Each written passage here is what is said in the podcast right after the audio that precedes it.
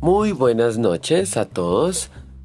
Hola a todos, bienvenidos nuevamente. Qué rico volver, en serio, la verdad, pues fue un tiempo donde teníamos como que hacer muchas cosas y tuvimos que suspender este maravilloso proyecto, pero pues obviamente no lo dejamos del todo y estamos felices de volver. ¿Cómo te sientes?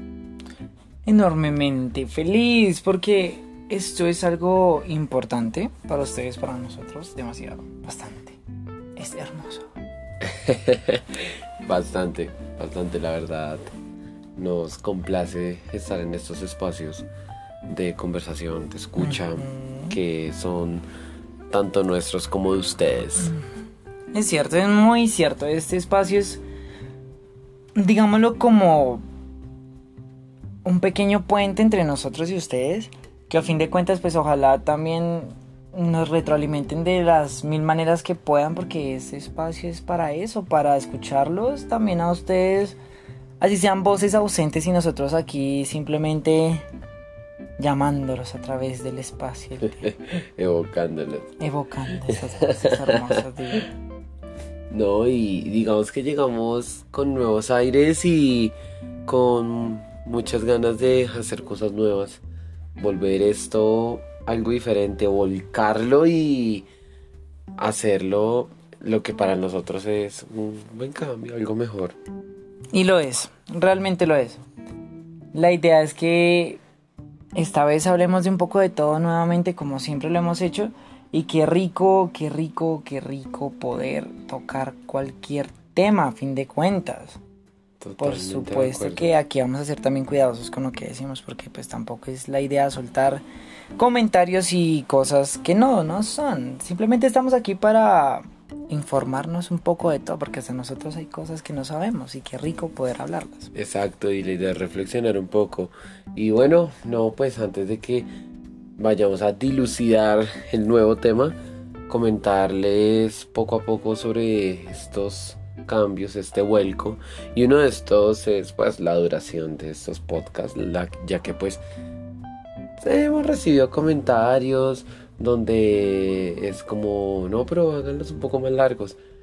Obviamente queremos mantener una esencia de lo concreto, pero lo queremos hacer de una manera fluida, donde más bien lo concreto sea el no divagar, no redundar, que como que no se opaque, ¿no? Que no se opaque el ambiente, sino que dure lo que tenga que durar y esté vivo de la forma más natural, ¿no? Por supuesto que sí. Este espacio es para expresarnos y para que nosotros pues aprendamos más. bueno, eh, la verdad es que los tomamos un poco por sorpresa. Digamos que les anunciamos un doble capítulo, pero no dijimos cuándo. Y pues bueno, es una buena entrada para estos cambios, ¿no? La sorpresa. Correcto, me parece fabuloso porque aquí nosotros solamente estamos para complacerlos y para complacernos obviamente. Esto, esto es recíproco, yo sé que la idea de esto es simplemente pues emocionarnos con todos los temas y por ende doble capítulo, doble felicidad, doble cosa por hablar. Exactamente. Y en este caso, uno de estos capítulos que nos convoca en este doble relanzamiento, lanzamiento, te quería preguntar, ¿y qué? ¿Qué has pensado del matrimonio? Ah, diablos. Es un tema. Huye. no, mira que no. El matrimonio es algo genial. Es algo bonito, es algo donde tú decides también pues estar con una persona por un tiempo considerable, porque pues hoy por hoy eh, hoy estamos aquí, mañana no sabemos, ¿no? Eso pasa con muchas cosas y creo que eso es lo que también ha hecho que el concepto de matrimonio, que inicialmente es la unión, como lo dice el... A ver, ayúdame, ayúdame. Como lo dice, lo dice, lo dice la constitución política. La definición que puedes encontrar para guiarte en la constitución política es que el matrimonio es la unión de un hombre y una mujer constituyéndose como tal en una relación de convivencia en un mismo espacio con el hecho de que tú compartes apellidos, tienes hijos y demás. Ese es como el concepto vago, ¿no? Sí, y, la verdad es que eso permite visibilizar mucho como desde qué lógica se está pensando la misma constitución. O sea, es decir, podemos aquí venir a, hablar de venga, casémonos. Pero si lo hacemos desde una constitución que originalmente se estuvo pensando para la heteronormatividad, la heterocotidianidad. A mí me encanta hablar un poco con pinzas de esto de hetero, pero cuando yo hablo de heterocotidianidad personalmente la entiendo como el día a día, el paso a paso que damos pensando en la unión de él y ella. Eh, normalizando que él y ella estén juntos, pero entonces cuando él y él o ella y ella están juntos, juntas, eh, ya se vuelve un rollo, ya se vuelve complicado, se vuelve exótico. Digamos que ha bajado, ¿no? A mi juicio personal, ha bajado esto y de hecho, de hecho, digamos que quitando un poco lo personal, eh, socialmente, incluso aunque se sigue conversando constitucionalmente, también viene dando visos de cambio, ¿no? Pero todavía creo que permanece mucho esa esencia heterocotidiana y que uno lo dice, si uno lo habla solamente desde lo legal, lo constitucional, ven, que tanto nos hemos preguntado, bueno, sí, que se legalice el matrimonio igualitario, pero ¿qué tanto nos hemos preguntado, bueno, desde qué perspectivas, desde qué focos de vista hicieron estas constituciones? ¿Para quién es llevado? ¿Para qué público es pensado el matrimonio? Bueno, bien, realmente qué pasa con la constitución política? Que tampoco están al momento de decir como, bueno, eh, al dar la definición de matrimonio, tampoco es que la constitución en sí misma esté diciendo como, es que tú por estar con un hombre no te puedes casar. No, simplemente está colocando la heterocotidianidad en un ámbito más notorio. Es decir, mm, cerraron la definición a la unión de un hombre y una mujer en su momento, pero no decían como el matrimonio no es la unión de un hombre con un hombre, o no es la unión de una mujer con una mujer. Inicialmente partimos de eso. Ya que en su momento, pues sí, obviamente se tenía más en cuenta a lo notorio, a la población, que en su momento se diría que era la mayoría. La mayoría podrían ser heterosexuales, aunque obviamente latente sí estaba el tema de la homosexualidad a fin de cuentas. Resulta y pasa que también la Constitución tiene varios artículos en los cuales habla de la, pongámoslo como la libre expresión y también pues la, el crecimiento normal de cada persona, o sea, el, hecho de expresar su personalidad, de, su de su todo. Entonces la Constitución tampoco está anulando el hecho de que una persona tenga derecho a casarse, así tengo una pareja que es un hombre y él sea un hombre y viceversa con una mujer y una mujer. No, y no te lo discuto, pero mira que, por ejemplo, en el hoy, hablemoslo ya contemporáneamente hablando, existe pues, por ejemplo, la unión libre, que la unión libre no te está diciendo a ti vaya a una iglesia y vístase de blanco, cosa que me parece que dificilísima porque en mi caso sería de negro, negro espacial. ¿Por qué? Porque es negro profundo. No, pues fue mucha porque uno lleva, mejor dicho, pasándose por armas bajito un año. Ah, claro, para luego ir, ir a vestirse de castidad. no mentiras, que, queridos oyentes. Eh, realmente, miren, fijémonos que está eh, todo este tema de la unión libre, que es una unión por convivencia, que estás eh, dos años, tres dos años, dos años comprobados, ¿no? Viviendo con alguien, con alguien. ¿Sabes qué pasa con ese tipo de unión libre? Es que ni siquiera la unión libre es una forma de decir o de identificar algún tipo de relación entre dos personas. Una unión libre implica más bien como una figura, es como una figura más bien de esa pareja frente a algunos temas jurídicos o legales. La unión libre nació como la forma de identificar parejas que no se casaron pero que llevan un tiempo conviviendo. No, no, claro. Y, y, no- y, lo que quiero desarrollar con eso es, digamos, por ejemplo, hace, pues, digamos, mm, unos años, más o menos unos, unos tres, no mucho. Todavía era complicado hablar de matrimonio igualitario. Digamos que ahorita, ahorita es un, un poco más, es algo un poco mucho más digerible. Y uno diría que 3, 4 años. Es un tiempo muy corto. Pero. Pero aunque lo es, imagínate uno hasta. O sea, hasta ahorita. Poder hablar como con. Digamos, un grado mayor de libertad y naturalidad sobre matrimonio igualitario y que adicionalmente.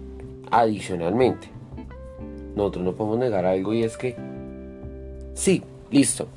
La constitución no excluye, pero es que la constitución no es solo el papel. La constitución también se vuelve algo social, algo de aprobación o desaprobación. Ufa. Entonces, ni modo, la, la aprobación social, y conecto con lo que acabo de decir, hace 3, 4 años, no era la mejor. De hecho, todavía hay personas que anulan, cancelan. Mm, mejor dicho, no se les pasa ni por las pesadillas decir, oiga, sí, tan chévere dos hombres casándose. Véalo tan chévere. Es más, pongámoslo en otro caso, en otro plano de la norma. Ujú. Pasémoslo con- de lo constitucional a lo religioso. Tú eres creyente, qué pena, Sí, sí lo soy. y yo también, y lo cogemos hasta ahí. Porque creo que ahondar más puede ser un poquito como complicado. Sí, no, lo que pasa es que es un tema ya también un poco más complejo, la religión. Exactamente. Pero digamos, eh, bueno, quiero aclarar algo, queridos oyentes, porque sé que la complejidad de la pregunta puede ser muy amplia. Creyente en Dios. En Dios, sí. Sí, Sí, sí, porque pues cualquiera puede ser creyente en cualquier cosa. Digamos que hasta la, la misma pregunta se ha vuelto como que se ha monopolizado a solo creer en, en Dios. Ya automáticamente, ¿eres creyente? Sí. Ah, eres creyente en Dios. Yo puedo creer en muchas cosas. Ujú, Yo puedo creer en diferentes dioses, ¿no? Claro, politeísmo puro. Pero digamos que, volviendo al tema sin abrirnos tanto, Ajá, volvamos otra vez a matrimonio. ¿Qué pasó? ¿Qué pasó? es diferente. Porque tú, así como nosotros, hay muchos, digámoslo así, que también creen en Dios, que creen incluso en muchas cosas de la Biblia. Ahora, no estoy diciendo que todas, ¿no? Ajá. Hay diversidad de apoyos o no apoyos, convergencias, divergencias en la palabra de Dios plasmada en la Biblia, pero hay la suficiente convergencia para uno decir, venga, me gustaría casarme en una iglesia, qué bonito. Y ahora, constitucional, bueno, pero la religión también se vuelve una ley. Y, Y no solo eso, si tú lo vas a ver desde el hecho de crianza, donde papá y mamá desde casa me dijeron como, usted se va a casar, va a crecer, va a casarse, va a tener su familia. Y mucha gente a la que le enseñaron eso, mucha gente no quiere. Mucha gente tampoco desea. No, y totalmente de acuerdo. Y digamos que ahorita esta generación, incluso las más jóvenes, Ajá. ya, ya se han revolucionado tanto de esto que ya, ya es como... No creen en esa figura, o sea, dicen como, no, ¿para qué? No es necesario. La crianza ha cambiado, pero digamos, por lo menos mm, yo les cuento, eh, oyentes, y pues creo que con Joa lo hemos hablado mucho, y es que, por ejemplo, y yo te lo he co- comentado, mis papás, sobre todo mi papá, pero digamos que ambos, cosa divertida porque ellos son de unión libre. Bueno, fueron de unión libre. Pero Ah, ellos sí. esperaban de mí, de alguna manera, eh, la el camino ya, mejor dicho, ese que está pavimentado, marcado, señalado, mejor dicho. Va a se- ser doctor, va a tener tres sí. hijos, una esposa, siete carros. Es una vaina así, o sea, con señales eh, horizontales, verticales, lo que sea. Como quien dice, el niño nació y ya le tenían un plan escrito. No, y, y, y, me- y que cuando ellos sí, le gustan los hombres, Dios mío, nunca se va a casar. No, nunca se va a casar. Yo decía, Al diablo con el perro, con la esposa, con los no niños, se el va a carro. casar. No se va a casar, no va a tener hijos. Que es otra cosa que, bueno, ya, ya tocamos, ¿no? Pero... Sí. Igual recuerda que también con el matrimonio siempre la gente pensó que el hecho de que tú te casaras ya era, eh, o sea, eres súper exitoso, te casaste. ¿Qué nivel de éxito tienes? O sea, todo el mundo es así. No, No, no, todo el mundo, todo el mundo no es así, sino todo el mundo en algún momento. Algunos padres, ah, perdón, es que todo el mundo suena demasiado grande, pero algunos padres en su momento llegaron a pensar que en serio el punto y el éxito más grande de tu vida era tener a otra persona y estar casado. Exacto. Y, y, y uno dice, bueno, de plano, ¿por qué les preocupa que uno esté o no casado, no? Ajá. Claro, pero es que eso lleva a otras vainas, porque es que tú no te casas por casarte. Tú te casas para tener unos hijos. Porque esos hijos en que se convierten en la lógica de algunos padres, Un seguro. seguro no, una compañía, el nieto, la nieta, mejor dicho, los genes reproduciéndose generación tras generación. De hecho, sí, de hecho sí, de hecho creo que era el propósito más grande del matrimonio. Unificar una pareja estable y que esa pareja diera una buena progenie. Exactamente. Entonces cuando ven, cuando se, se, se ve interpelado aquello de que no, eh, yo musulmán, no, no se va a casar. Y, y tristemente, ¿qué pasa? Que mm, mm, digamos que mis papás nunca me lo dijeron de como tan literal, ¿no? Ajá. Como tipo, no se va a casar por la iglesia, Dios santo. No, pero, pero, mira que fíjate que hablando, en la medida que yo fui hablando con ellos, pues a través del tiempo, que fue madurando como, como que el tema de, bueno, venga, sí, sí, le gusta, le gustan los hombres, está con un hombre, está feliz. Eh, alguna vez me acuerdo mucho, fue, fue mi mamá, me acuerdo perfectamente, que ella me decía, hijo, ¿y a ti nunca te hubiera gustado casarte por la iglesia? Pues porque si sí, pues ya ni modo. Y una vez me lo dijo, pero obviamente eso fue muy reciente, digámoslo así. Ok, Pues, recién como que vieron que tu relación iba... sí, eso fue como a los cuatro, no, eso fue como a los cuatro cinco meses de que todo se dio a la luz. Eh, y Wow. sí, fue tenaz. Y esa, esa pregunta fue muy impactante porque a mí me dejó pensando muchas cosas. Porque yo decía, en parte tienes razón. Es decir, venga, ya vamos a casar por la iglesia. Eso no es tan fácil. No, no, no, no. No es tan fácil. Digamos que ahorita con este papa, em, se me va el nombre, disculpen. Eh, el, el man como que se ha querido como abrir el tema y eso ha habido un tema polémico. Pues más que abrirlo, él ha dicho, él ha dicho como es pongámoslo con el tema de la Iglesia Católica porque él es de la Iglesia Católica el Papa. sí. Eh, él dice como no te puedo a ti negar tus derechos y tu apertura a la iglesia porque dice que no se odia al pecador sino al pecado. No se castiga al pecador sino al pecado. Entonces en su defecto lo que pasa es que más que más que aceptar el matrimonio porque es que creo que todos dentro de la comunión digamos apostólica romana ellos dicen como ok no es algo aceptado pero no dejan de ser personas por ende son bienvenidos en la iglesia y hasta ahí llega el tema porque si tú tocas matrimonio te van a decir es que el matrimonio es una figura de respeto, de, de lealtad, de amor, de una unión consagrada por hombre y mujer. No, sacralizado y es Exacto. y, y- y obviamente y oyentes eh, les decimos cuando bueno por lo menos cuando yo menciono lo del Papa por ejemplo no lo digo a la luz de que sea lo único porque No. lo que tú decías o sea eso es en el en el ámbito católico. Claro, por supuesto que si uno lo ve de otras, desde, desde otras ópticas, desde, digamos, otras religiones, sectas, porque también existen sectas, que no es que sean religiones, son sectas. Eh, no, pues, pues es diferente, ¿no?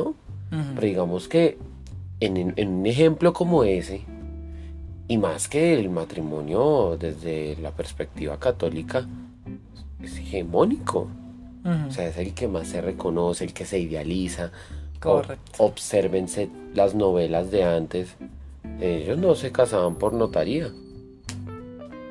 No, o por lo menos no era la eh, eh, eh, el, El punto soñado, el, sí, exacto. El, el punto idealizado siempre ha sido como en una iglesia, vestido blanco, hombre vestido negro. ¿no? Y ese es el final feliz. Exacto, como que llegas al matrimonio y voilà, te autorrealizas.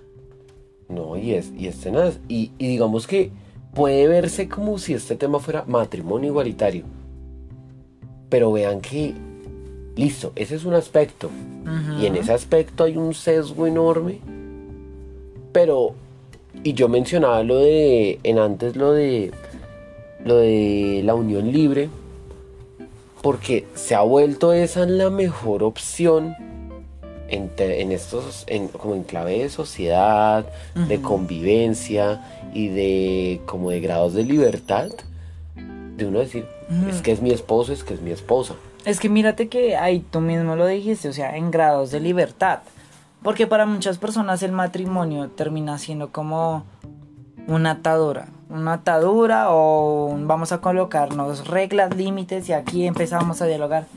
Que eso es algo también demasiado fuerte porque también he visto que hoy por ahí también hay algunas personas que son demasiado apresuradas para tomar esa decisión. Sí, sabes que sí. Conozco gente muy joven casada. Y bueno, ok, está bien, se, se conocerán desde hace mucho tiempo, llevan, o sea, llegaron como a los 20 años. Tengo, tengo la- una pareja como de 19 años, recién estaban en el colegio saliendo casi. Conocí una pareja como de 19 y el chico tenía 19 y la chica tenía 17 y se iban a casar para cumplir los 18 la chica y normal. Pero entonces llegaban puntos en donde yo preguntaba y creo que me daba cuenta que ellos habían muchas cosas que ignoraban el uno del otro.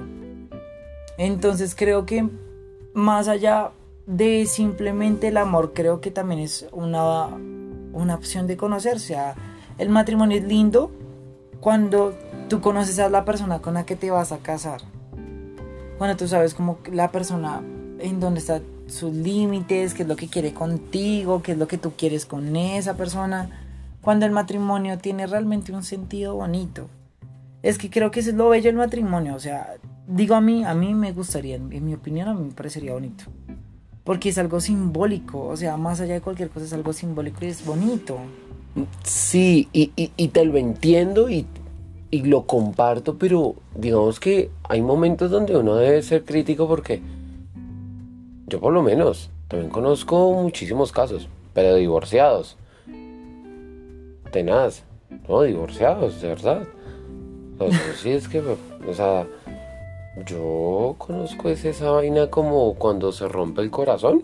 Ajá. Pero en vez de que se rompa el corazón, ese corazón que se rompe, que se divide en dos trágicamente, se llama repartición de bienes. Y, Y hay el error de casarse sin saber con quién te estás casando. cla- claro, pero, pero mira, lo que yo te iba a decir era, ¿qué es lo que sucede? Y es que uno debe ser muy crítico en algo y es, tú decías, el, de- debe tener un sentido bonito. Uno el primer plano dice que chévere, ¿no? Y seamos felices y vieron felices por siempre, pero uno también debe tener claro que no todo en, bajo el matrimonio se da en esas lógicas. Hay unas Claro, lógicas, por ejemplo, de interés. En el pasado, y hablemoslo en las, en, las, en las épocas de monarquía, no hablo monarquía que en Colombia, ¿no? Habían matrimonios arreglados. Y no solo eh, en eso, sino en culturas orientales. Yo, oyentes, sinceramente, me encuentro un poco mal hablando de esto porque no me siento lo suficientemente informado, así que lo toco con pinzas, ¿vale? Pero hay dentro de todo lo que es la parte oriental, que es muy grande, Ajá. en partes específicas pasa lo de los matrimonios arreglados. Pero mira que eso ha existido en la humanidad desde hace mucho tiempo. No, no, no, total. Pero es algo que te digo. El sentido bonito es para quién, para quiénes. Lo que pasa es que si tú lo piensas es algo que idealizamos hoy por hoy. Porque anteriormente, en, pongamos lo que, época feudal a siglo XVIII, XIX, finales, seguía teniendo un sentido de, de simplemente hay que hacer un convenio. Cuando tú unías a dos familias era porque una tenía bienes suficientes o necesarios para la otra y la otra veía que había un potencial en esa otra familia. ¿Sí entiendes? No, Hasta- incluso pasaba siglos pasados. De, de, de hecho, tú dices siglo XVIII, XIX. El 18 es más o... No, e- es un poco... Creo que es el, el 18 es poco como la ilustración. O la ilustración es un, un, sig- un- un siglo antes. No estoy seguro. Eh, más, pero bueno, digamos que es más o menos porque 19 ya viene siendo más hacia, hacia época contemporánea, todavía no es. Pero en ese momento, o sea, es que no es algo tan que lleguemos. O sea, podemos decir que estamos en el siglo XXI, pero estamos rozando el inicio del siglo XXI. O sea, estamos en, en ascuas. O sea, el siglo XXI apenas se está iniciando. Esto no es que lleve tanto tiempo. Y Nosotros técnicamente nacimos en siglo XX. Entonces, sí, claro. Mm, Pues, eh, bueno, ahí puedo hacerte una contrariedad en algo porque es que, digamos que si uno lo habla como en años, si uno es un, hace un tema preciso en, en años, uno dice, pues sí, pero lo que pasa es que cada siglo dura menos en términos de avance, en términos de, en términos de crecimiento sociotecnológico. Porque ya yo, al punto podemos hablar de crecimiento sociotecnológico. Porque ¿qué es un crecimiento social sin un crecimiento tecnológico? Y yo a oyentes eh, disculparán que nos extendamos a estos puntos, pero vean que a pesar de todo, la historia que hay ahí detrás de una palabra como matrimonio tiene cosas fuertes también. Digamos, lejos de nuestro mal mapeo es- eh, temporal, histórico, temporal, Ajá. eh, vean que lo que hice yo ah, tiene mucho sentido. Porque claro, anteriormente pasaba eso. Y anteriormente, siglos de los siglos anteriores.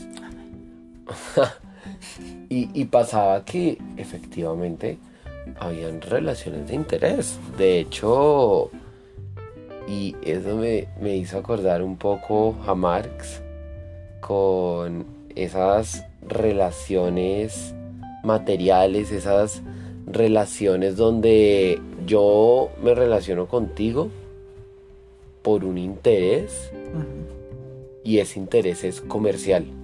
Correcto. Es y, y- incluso esos son esas son como él lo decía, él tenía un nombre y se me va en este momento, pero pero tenaz, tenaz se me va. Pero lo que más me gustó cuando yo vi marxismo en la universidad era cómo llega el, cómo llegas a un punto donde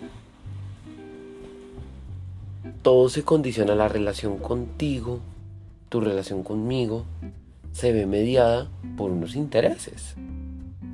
O sea, incluso el matrimonio fue objeto de eso. El matrimonio desde mucho tiempo atrás, incluso hoy, solo que hoy ha habido obviamente un vuelco de las generaciones más jóvenes de venga yo ya, no o me lo pienso casar. o lo camuflamos, que por ahí se camufla. Cl- Claro, pero no, o sea, obviamente no podemos caer en la generalización, pero, Ajá. pero digamos, claro, el matrimonio ha sido objeto político, ha sido, obje- a- o sea, conflicto de interés y el matrimonio. Porque política, ¿no? Unión de política, en términos de que de su hijo y mi hija se casan y todo bien. Y pues, imagínate eso. Económico, monetario, financiero. Correcto. De sí. venga, nuestra familia no está tan bien como, como esa. Vaya, vaya, vaya. Júntese, cásese. Que ese es eh, un amarre interesantísimo. Y, Hátelo, mamita, hátelo, hátelo. o sí, o a veces pasaba al revés, inclusive. Y, y se casaban. Y se casaban y, y mejoraba como todo un estatus económico y social. Y pues, obviamente, cuando uno hace un poco ese barrido histórico, pues tal vez no tan exhaustivo, pero como que uno se compromete, ¿no? Uno dice, oiga, venga. mm, ¿Casarse realmente será algo bonito? ¿Será eso que uno ve en la novela? Hay detrás del matrimonio, ¿no? Cuando yo me decido casar con alguien, ¿qué implica el matrimonio cuando ha habido este recorrido? ¿Cómo estoy yo deconstruyendo el matrimonio? ¿Y por qué yo, cuando decido casarme contigo, cómo lo estamos tomando, cómo lo estamos concibiendo y cómo nos estamos alejando de ese tránsito de intereses, de uy, se va a casar con esa, uy, se va a casar con ese. Y la felicidad que... Y la felicidad que no, y que a veces las, hay familias que pueden sentir un poco de, o pueden tener arraigado mucho eso de, de venga, pues, o sea, como esa idea un poco razaria de la familia. Hasta por Y- aspectos físicos hay personas que han resultado en matrimonio, no se aman, no se quieren, pero consideran que su progenie sería bella por ellos. Sí, pero yo, Hay relaciones de ese estilo. bueno, yo actualmente no he conocido de ese sentido. conozco. No ha pasado, o sea, no tengo el dato aquí en Colombia sobre eso. Pero en Estados Unidos se ocurrió con una, una pareja de modelos que simplemente decidieron estar juntos y casarse era por el resultado de sus hijos. Que de hecho eso llevó a otras cosas porque en sí mismo hasta se mandaron a hacer. Hay un tratamiento hoy por hoy, o sea, hablando también ahí entre cosas más y menos que de pronto se sale del contexto. Pero hay tratamientos genéticos en embriones para perfeccionarlos y que salgan con ciertos detalles. Sí, que cierta eso morfología. me parece que eso se llama eugenesis, si no estoy mal.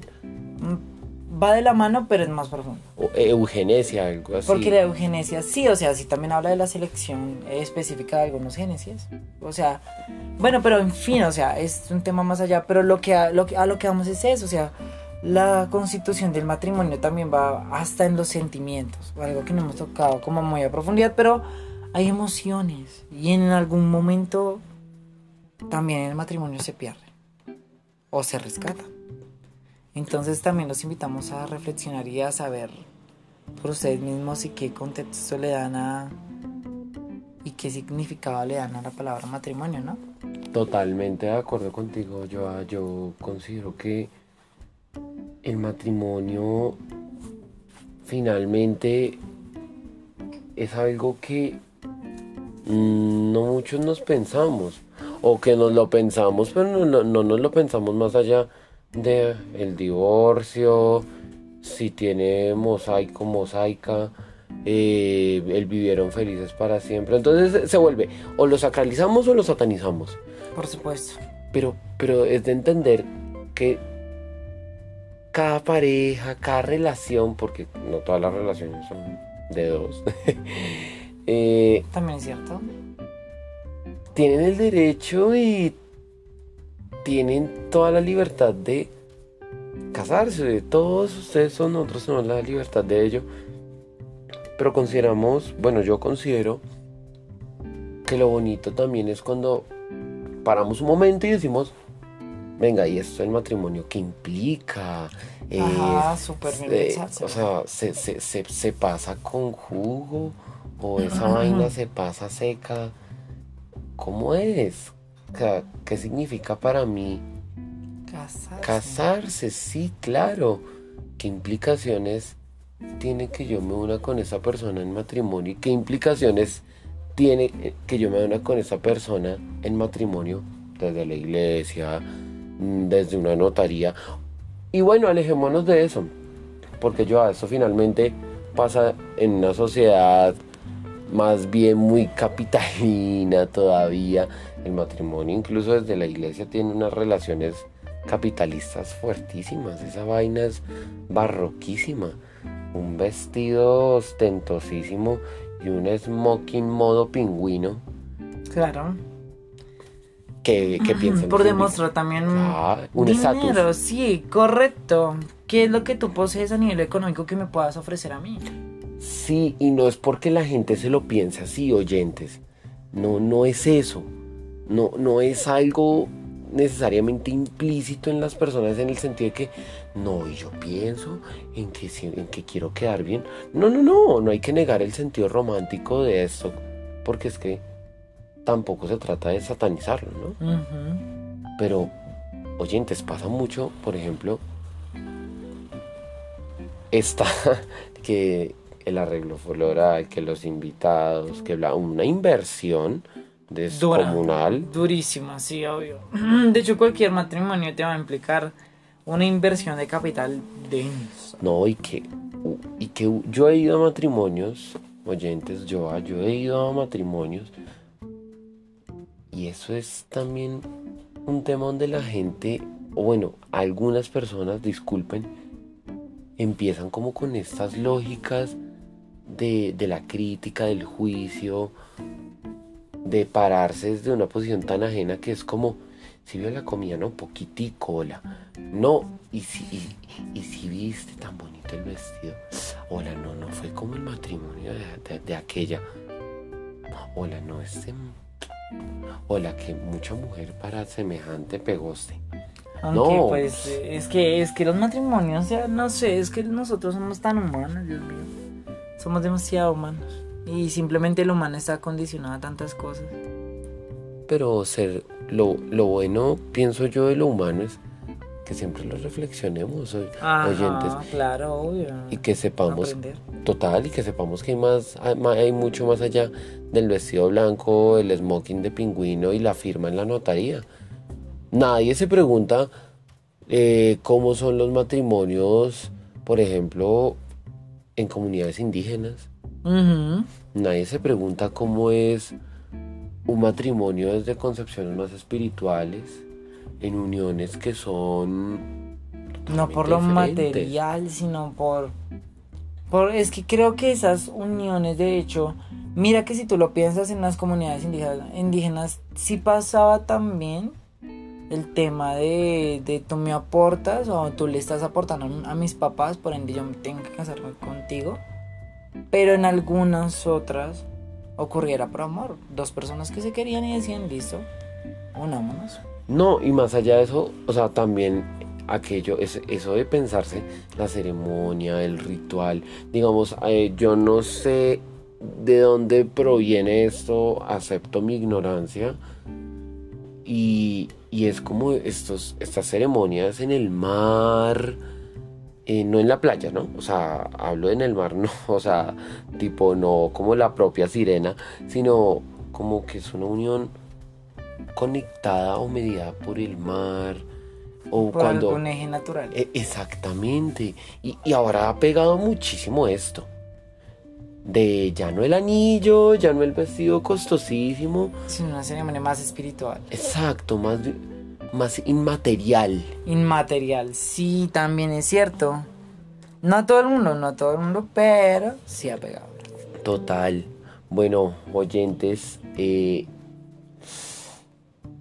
les dejamos. Bueno, yo quiero dejarles una pregunta.